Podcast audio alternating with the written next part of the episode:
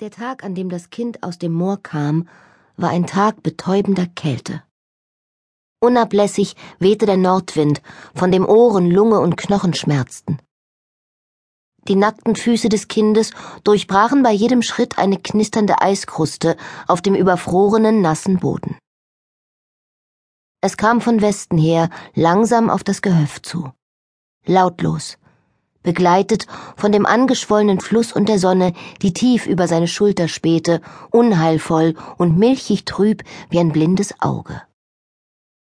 Eine junge Frau trat aus dem Bauernhaus und ging über den Hof zum Hühnerstall. Sie schlang sich das Tuch fest um die Schultern und hob das Gesicht zum Himmel, um eine riesige Schar Stare zu beobachten, die sich in der Rosskastanie niederließen. So bemerkte sie das Kind zunächst gar nicht. Die Vögel zwitscherten und kreischten und wendeten im Flug wie ein einziges formloses Geschöpf, wie dichter Rauch, ehe sie alle auf einmal zwischen den kahlen Zweigen verschwanden. Das kleine Mädchen ging einfach weiter, schnurstracks durch das Tor auf den Hof. Es zögerte kurz, als die junge Frau es schließlich bemerkte und es anrief.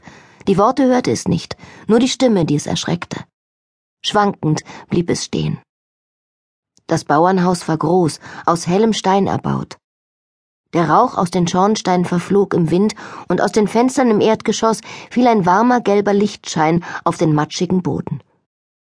Das Licht zog das Kind unwiderstehlich an, wie eine Motte. Licht versprach Wärme, Schutz, vielleicht sogar Essen. Mit steifen kleinen Schritten ging es weiter darauf zu. Der Weg vom Hof zum Haus hin stieg sanft an, und allein die Anstrengung dieser leichten Steigung ließ es taumeln und im Zickzack nach links und rechts stolpern. Es war schon so nah, dass es beinahe die Hand ausstrecken und sie in diesen goldenen Schein tauchen konnte. Doch dann fiel es hin und stand nicht wieder auf. Es hörte die junge Frau erschrocken aufschreien, dann wurde es gepackt und hochgehoben. Danach spürte es eine Weile nichts mehr. Schmerzen in Händen und Füßen weckten es wieder. Das warme Blut pulsierte mit einem unerträglichen Kribbeln durch die Glieder. Das Kind zappelte, doch jemand hielt es fest.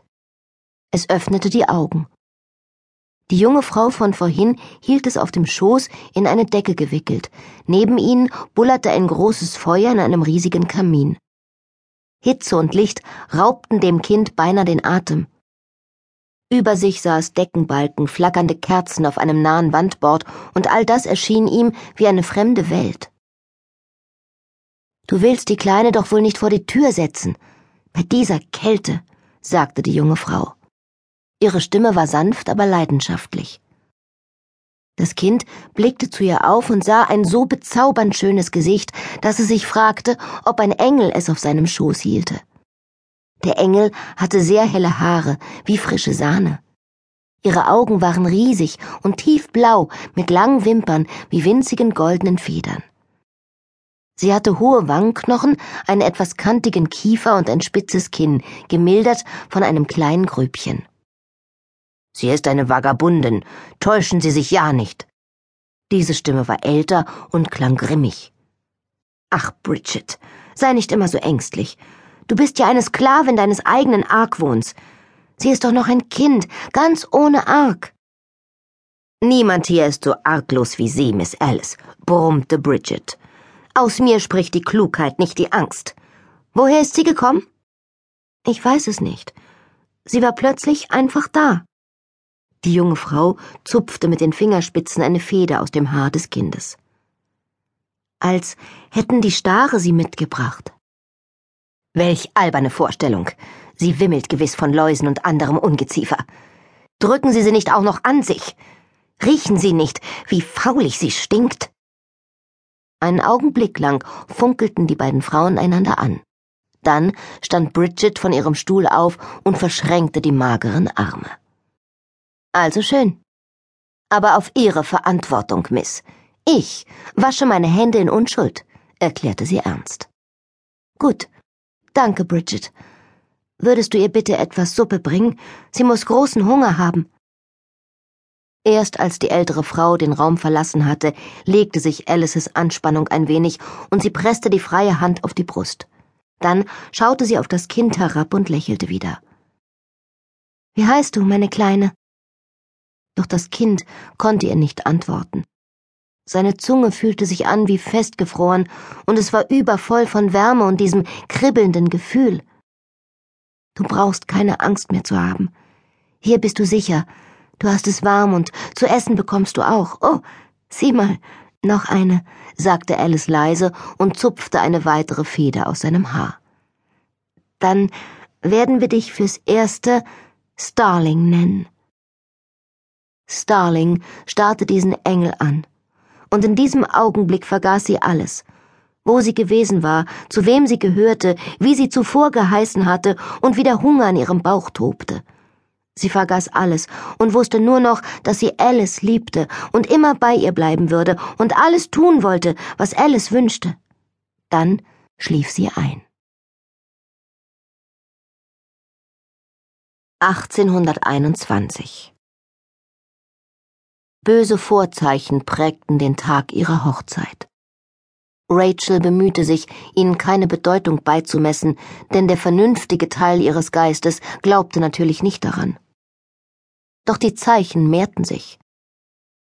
Eine einsame Elster stolzierte über den Rasen. Eine Misteldrossel sang auf dem Torpfosten. Sie trat beim Ankleiden auf ihren Unterrock und er riss am Bund auf.